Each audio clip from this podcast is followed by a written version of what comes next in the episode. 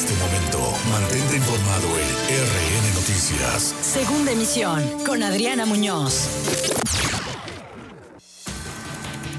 Siete de la tarde con un minuto. Bienvenidos a la segunda emisión informativa de RN Noticias. Hoy es martes 13 de octubre. Los saluda Adriana Muñoz y esta es la información. Octubre es el mes de la vivienda, anuncia la Cámara Nacional de Desarrollo y Promoción de la Vivienda.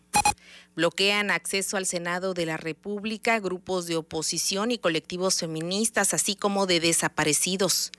Ante imposibilidad de ingresar a la Cámara Alta, suspenden comparecencia de Marcelo Ebrard, canciller de la República. Adelanta la Secretaría de Educación de Veracruz 50% a contratistas de obra educativa. Huitlagua García Jiménez se declara listo para su segundo informe de gobierno en noviembre próximo.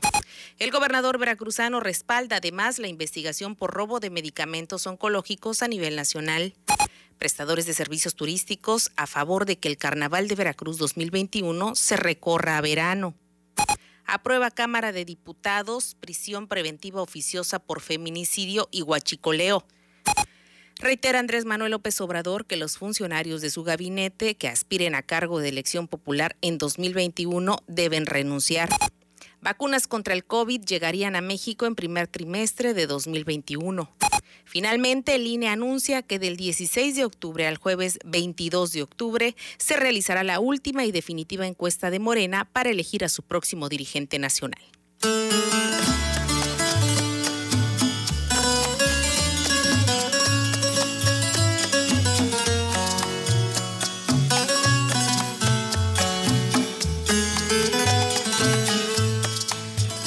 Es martes de Mi Viejo Veracruz con el Quinteto Veracruz.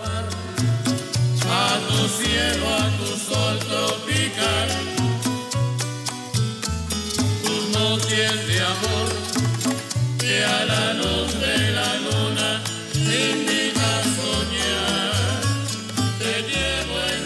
la tarde con 3 minutos. No hay que perder lo bonito de la vida y lo bonito de nuestra tierra. Así que comenzamos con este fondo musical y por supuesto con nuestro legado desde Veracruz para el mundo.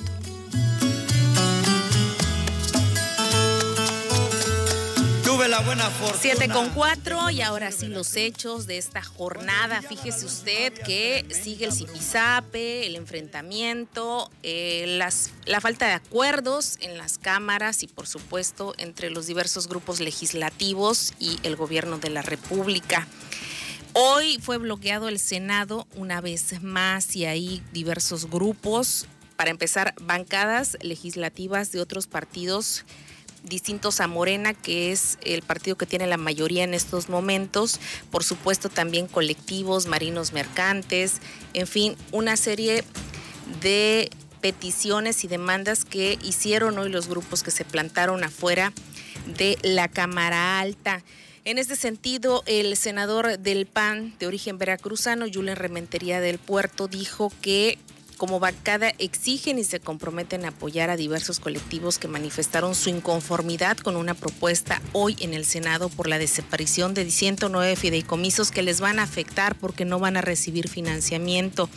El PAN exigió al gobierno de la República atender estas peticiones y por supuesto que se reconsidere la votación que extinguió estos 109 fideicomisos. Julen Rementería también fue integrante del bloque de contención, obviamente de la bancada de Acción Nacional, y apuntó que defenderán a dichas personas hasta las últimas consecuencias. Así evitarían, dijo, la desaparición de los 109 fideicomisos que corresponden a quienes realizan las causas más nobles en este país, como científicos, investigadores, artistas, defensores de derechos humanos.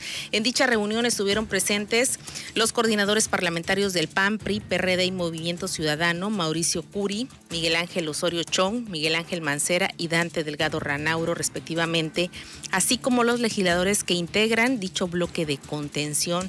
Debido a esta manifestación, debido a este bloqueo que por varias horas impidió el acceso al Senado de la República en Ciudad de México, el coordinador de la Junta de Coordinación Política del Senado, Ricardo Monreal Ávila informó que no se llevaría a cabo la comparecencia del secretario de Relaciones Exteriores, Marcelo Ebrar Casaubón, afuera. Mientras hacía el anuncio, cuatro grupos de interés principalmente marinos mercantes, científicos, exbraceros y familiares de desaparecidos, mantenían bloqueados no nada más los accesos a la sede legislativa, sino los alrededores. Y bueno, finalmente, ayer fue la de López Gatel, vocero de Sanidad Nacional, hoy fue la del canciller de la República y bueno, veremos en las próximas horas cómo se siguen comportando esta situación allá en la Cámara de Senadores y por supuesto mañana cuál será la nueva nota que dará la oposición al respecto.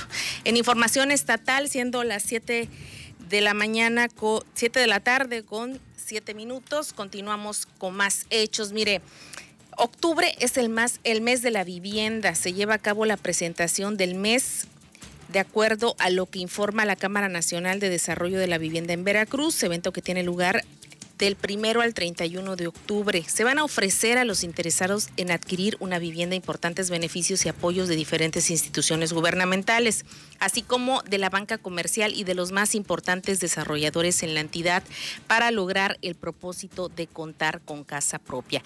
El presidente de la Canadevi en el estado de Veracruz, Jorge Miguel Sosa Zamudio, explicó que este evento es similar a una feria de la vivienda presencial, pero para cumplir con todos los protocolos por la pandemia durante este tiempo, este concepto fue transformado, por lo que se abrieron fraccionamientos con ventas de casa, primero de forma virtual, para posteriormente poder ir directamente al desarrollo, donde esté la casa de su agrado. Van a haber varias promociones, en total serán nueve los fraccionamientos de cada desarrollador que van a participar y más de 400 viviendas ofertadas. Sí, pues primero que nada, el, dar como tal el 50% de las anticipaciones de Canadevi. Canadevi es una cámara que se preocupa por promover dentro de sus afiliados el desarrollo y la construcción de una vivienda adecuada y con un sello de calidad que solo los desarrolladores especialistas pueden cumplir. Para que puedas adquirir tu casa, te presentamos el mes de la vivienda Canadevi. Del 1 al 31 de octubre podrás accesar durante las 24 horas del día a la información, promociones y ofertas que los desarrolladores de Canadevi tienen para ti. Necesaria que te ayudará a tomar la mejor decisión para la adquisición de tu vivienda. Este es el momento para adquirir una vivienda nueva. Eso es lo que comentó el presidente de esta Cámara, Jorge Miguel Sosa Zamudio. Y bueno, a nivel estatal se ofertarán en este evento virtual casas cuyo valor van de los 315.800 pesos hasta los 2.378.000 pesos. Vaya, habrá diversas estrategias que ofertar a los derechohabientes de diversos créditos para que usted pueda hacerse de su casa aún en pandemia. Estas viviendas son de interés social como de interés medio residencial y residencial plus.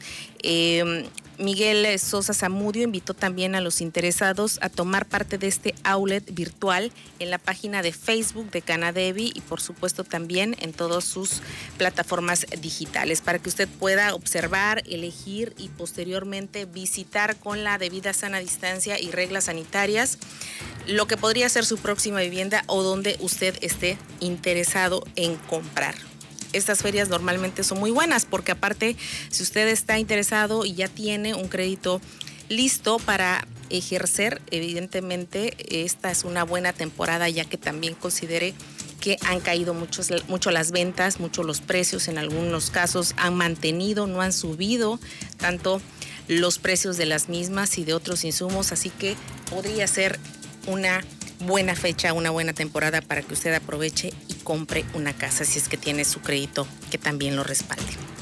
7 de la tarde con 10 minutos, continuamos con más información. La Secretaría de Educación de Veracruz dio a conocer que a fin de concluir en tiempo y forma las obras de infraestructura escolar durante el periodo octubre-diciembre, pagará anticipadamente 50% del total a las empresas encargadas. La medida fue aprobada en la tercera sesión ordinaria del Consejo Directivo del Instituto de Espacios Educativos. El titular de la dependencia, Senyacen Escobar García, explicó que dichas acciones, además de significar un apoyo al sector empresarial, van a permitir a las compañías disponer de capital suficiente para continuar con los distintos proyectos hasta el cierre del, ejercicio fiscal 2020. Sí, pues primero que nada, el, dar como tal el 50% de los anticipos es garantizar pues, que el empresario como tal cumpla el 100% del contrato y no únicamente eso, sino que finalice pues, las obras, ¿no? Y aquí pues nos puede dar más detalle el director de espacios educativos.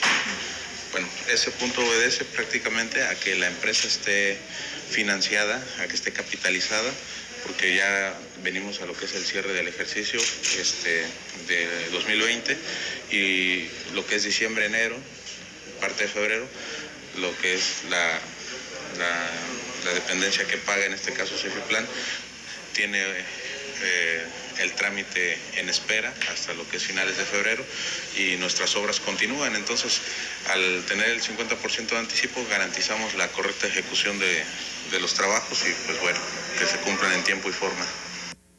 Bien, eso es lo que comentó el secretario de Educación y también el director de espacios educativos a nivel estatal. Y bueno, estos fondos vendrán de las partidas del FAM 2020, FAM eh, remanentes de los ejercicios anteriores y de otros que pudieran ser ministrados en octubre, noviembre y diciembre. Y es que hay que recordar que también los recursos se tienen que ejercer de otra forma. La Secretaría de Finanzas y Planeación ya advirtió que no nada más tendrán que regresar lo que no se ejerza, todas las dependencias del gabinete estatal también serán sancionadas si no ejercen correctamente los recursos y por supuesto si no justifican en qué se ejercieron de acuerdo a cada ejercicio y a los proyectado para cada año.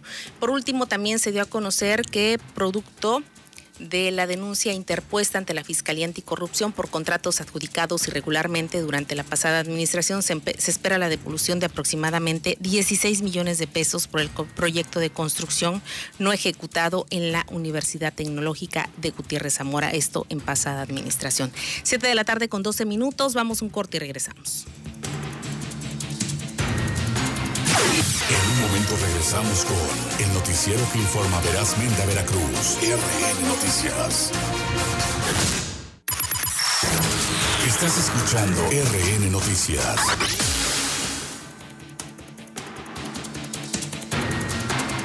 Siete de la tarde con 13 minutos. Estamos de regreso en la segunda emisión informativa de RN Noticias a través de Más Latina 965. Encienda la radio, estaremos con usted hasta la media de esta hora y le recuerdo el teléfono en cabina 2291 38 3199 y bueno, si usted quiere también comunicarse con nosotros o dar a conocer su punto de vista, revise la página www.maslatina.com.mx, incluso en las plataformas digitales, Facebook, Instagram, Twitter, puede también dejar un mensaje y su parecer respecto a la información que estamos constantemente publicando.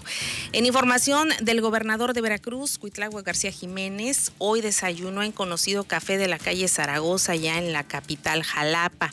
En entrevista informó que ya está listo prácticamente su segundo informe de gobierno, será en noviembre y bueno, una ronda de titulares de las secretarías para dar a conocer las actividades, los trabajos de cada dependencia ya ha iniciado a hacerlo, a presentar esta glosa de actividades realizadas anualmente, tal y como lo marca la ley.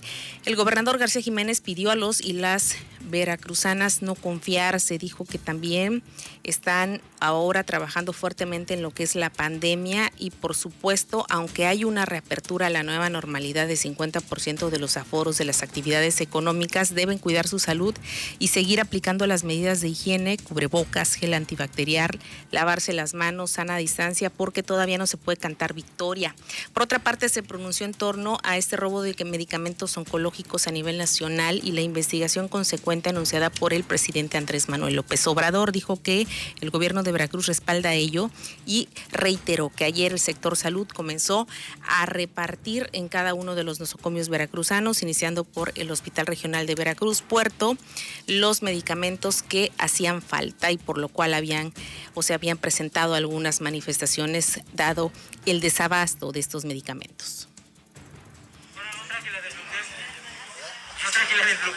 Oiga, pues para que nos comente si ya está listo para el informe, ¿cuándo sería? Sí, recuerden que debo presentar el informe a mediados de noviembre. Eh, ya estuvimos haciendo una ronda de presentaciones con todos los titulares y las titulares de la Secretaría. Cada uno presentó un preinforme, ahí evaluamos lo más importante de cada secretaría para que se diera a conocer ya públicamente después del informe. Siempre los ha habido, nada más que hay ciclos de entrega y a veces cuando está terminando un ciclo, pues inmediatamente se empiezan las dependencias, los hospitales a solicitarlo. Entiendo que ahí sucedió esta situación, pero ya de inmediato se logró la semana pasada este, enviar medicamento a los hospitales. Tenemos, como lo dije, el problema de que hay una escasez. Yo pienso que es un poco causada por quienes se oponen a las compras consolidadas. Es decir, nosotros hacemos una solicitud al INSABI de este medicamento con varios estados y se hace una sola compra y esto abarata los costos bastante. Y es que hay que recordar que en pasadas administraciones se hayan eh, contratos, dijo la cuarta transformación, o dio a conocer el gobierno de la cuarta transformación, contratos leoninos con farmacéuticas que en definitiva endeudaban mucho al país y comprometían el erario público. Es mejor sin intermediarios, incluso lo dio a conocer en su momento el presidente Andrés Manuel López Obrador, quien, reitero, ayer informó que se haría una investigación respecto a dónde fue a parar un cargamento importante de medicamentos varios, la mayor parte oncológicos, que es el principal reclamo de los padres de familia y de los enfermos de cáncer. Siete de la tarde con 18 eh, minutos. Continuamos con más información. Empresarios lograron que la Comisión Estatal de Derechos Humanos acreditara violación a sus derechos por parte del gobierno de Veracruz debido a los adeudos que vienen desde hace años, desde diversas administraciones, algunos desde Fidel Herrera Beltrán.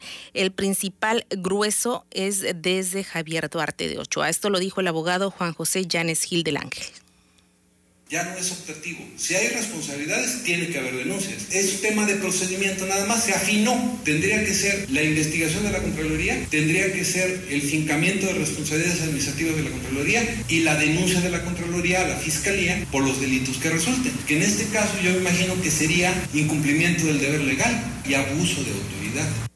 Y es que son miles de millones de pesos. Hay que considerar que hay también grupos empresariales que simple y sencillamente no han recibido respuesta y otros que gota a gota o gradualmente la Secretaría de Finanzas y Planeación sí ha ido pagando esos pasivos de manera eventual o parcial. Entonces, esto es un tema de nunca acabar y también se ha refinanciado la deuda varias veces, se han pedido otros empréstitos por parte del gobierno de Veracruz. Sin embargo, ese hueco profundo que dejaron administraciones pasadas no termina de ninguna manera de subsanarse y eso es lo que está fracturando prácticamente las finanzas públicas.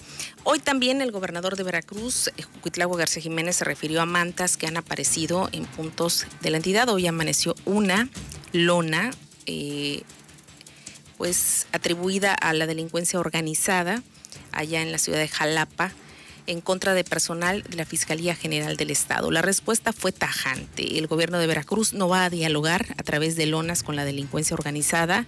Van a ir tras todos ellos y no habrá un tipo de acuerdo ni pacto, mucho menos, dijo, se van a dejar intimidar por los delincuentes. Eso es lo que refirió Cuitlago García Jiménez respecto a ese tipo de lonas y apariciones que hacen eh, o se atribuyen presuntamente a la delincuencia organizada.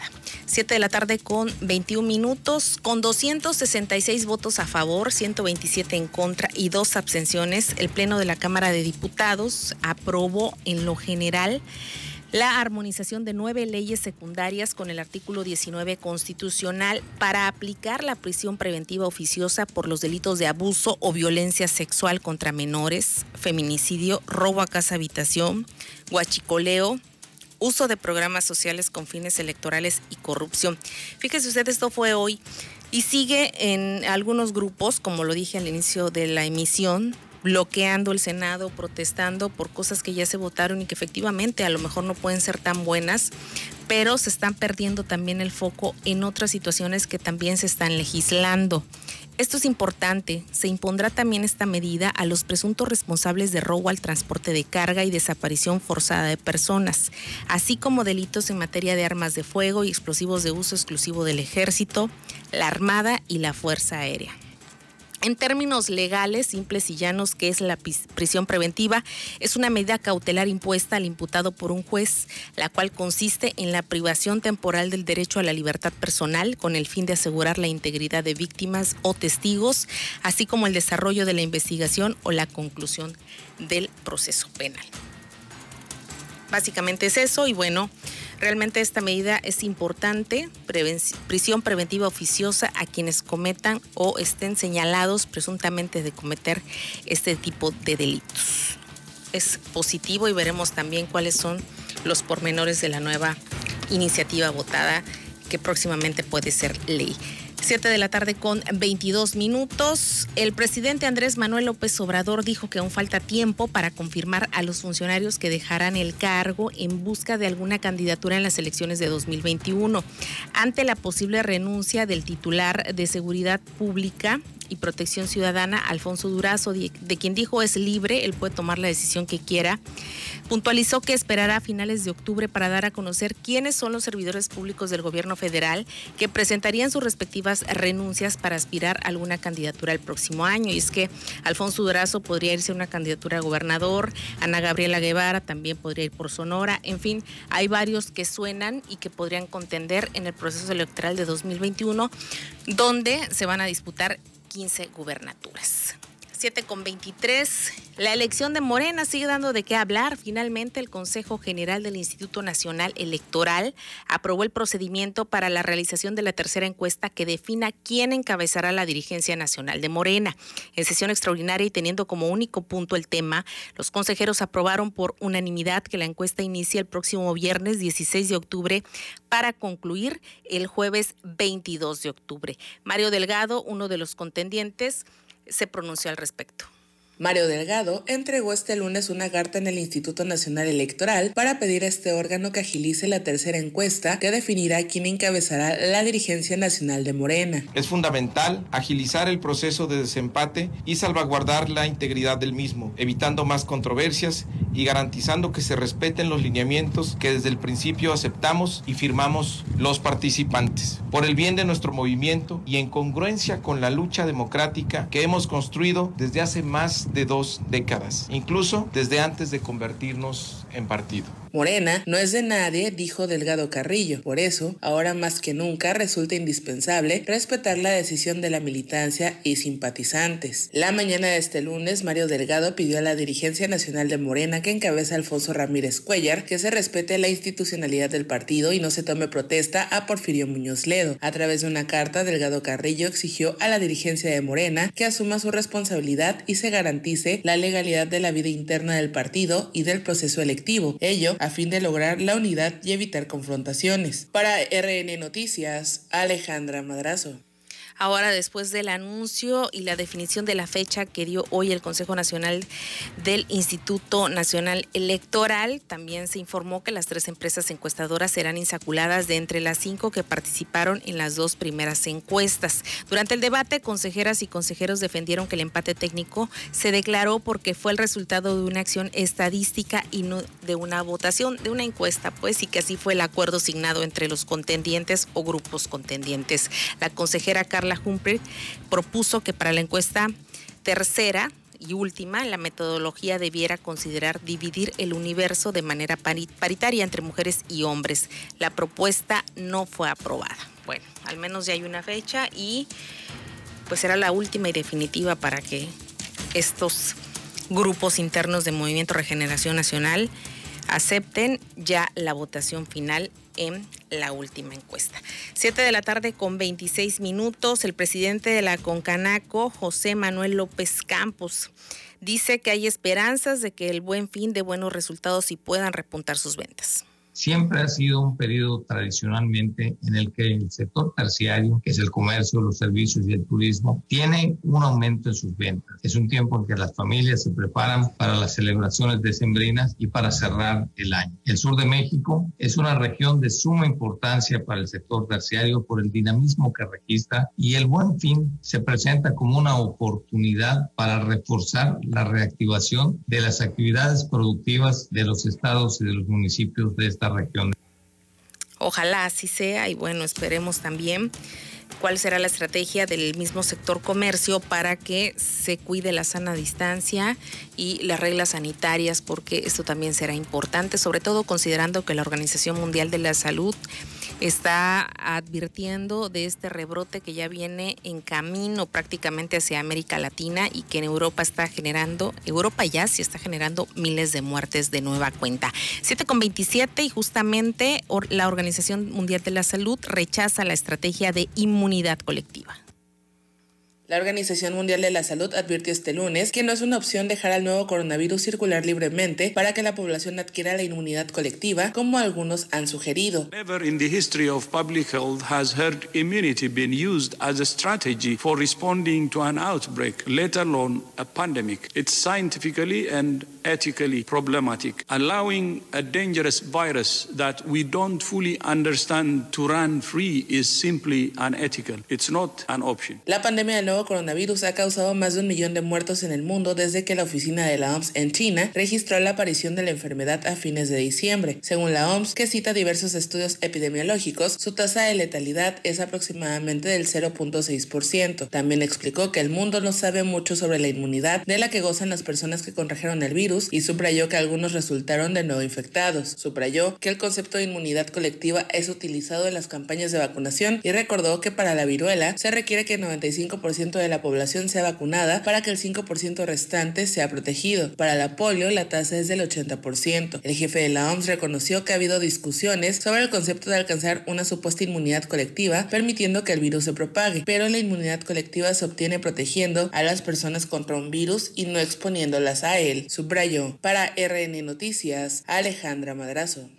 Gracias, Alejandra. En tanto, en México, el presidente Andrés Manuel López Obrador suscribió tres compromisos para la adquisición de vacunas contra el COVID-19 con AstraZeneca, eh, y Casino Biologics de China por un valor de más de 35 mil millones de pesos, recursos provenientes, dijo, de ahorros, combate a la corrupción y de lo, de lo que se va a ahorrar de los fideicomisos extinguidos, 109 en total, es decir, unos 68 mil millones de pesos. En Palacio Nacional, acompañado por integrantes de su gabinete y directivos de esas empresas, López Obrador aseguró que con estos acuerdos, México será de los primeros países en contar con la vacuna que va a aplicar de manera universal y gratuita Así lo dijo hoy el presidente Andrés Manuel López Obrador. Y en información estatal, antes de irnos, el movimiento campesino El Campo es de Todos sigue denunciando que los apoyos al campo son entregados solo a campesinos ligados a Morena.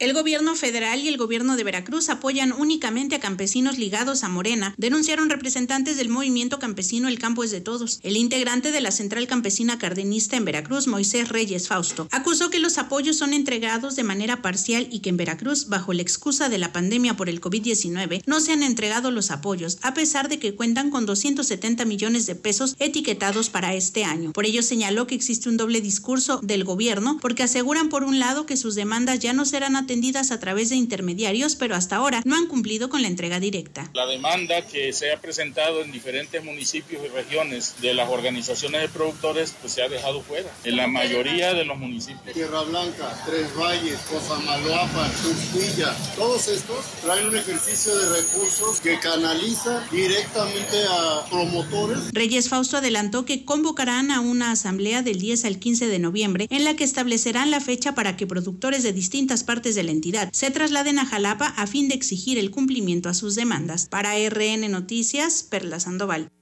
Gracias, Perla. Y antes de irnos, la Universidad Veracruzana perdió alumnos por falta de Internet. Esto lo dio a conocer la Secretaría Académica de la máxima casa de estudios, ente que también reportó que hubo un abandono escolar significativo de 5% en 2019. Hoy está a 11% la deserción escolar y de ese 6% más, un 3 o 4% fue por no tener conectividad. Esto lo dijo la secretaria académica Magdalena Hernández. Casi todos los programas educativos de la UB ahora son virtuales y lo acaba de reiterar la propia rectora Sara Ladrón de Guevara. Hasta que no esté la entidad en semáforo en verde, no regresan los chicos, salvo algunas materias, pero no de manera total.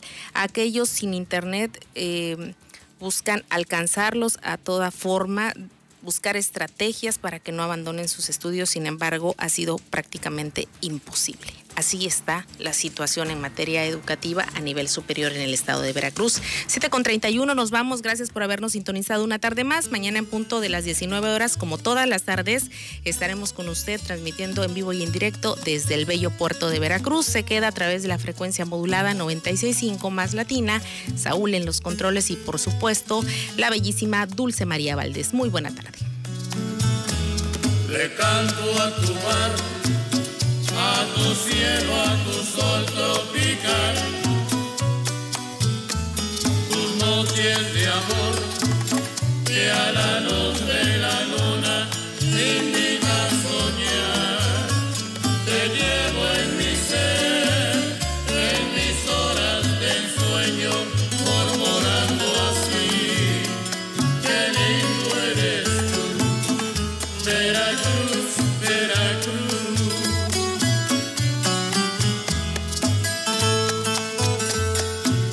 la fortuna de conocer Veracruz cuando brillaba la luz y no había tremenda bruma. El smog me tiene frito, todo mundo tiene prisa. Ya no hay buena longaniza ni pescado fresquecito. ¿Dónde quedó el tamalero aquel del viejo pregón? ¿Dónde el viejo paletero que en la cabeza del cajón gritaba dicharachero, paletas de corazón? Ya estás informado en el noticiero que informa verazmente a Veracruz. RN Noticias. Segunda emisión con Adriana Muñoz.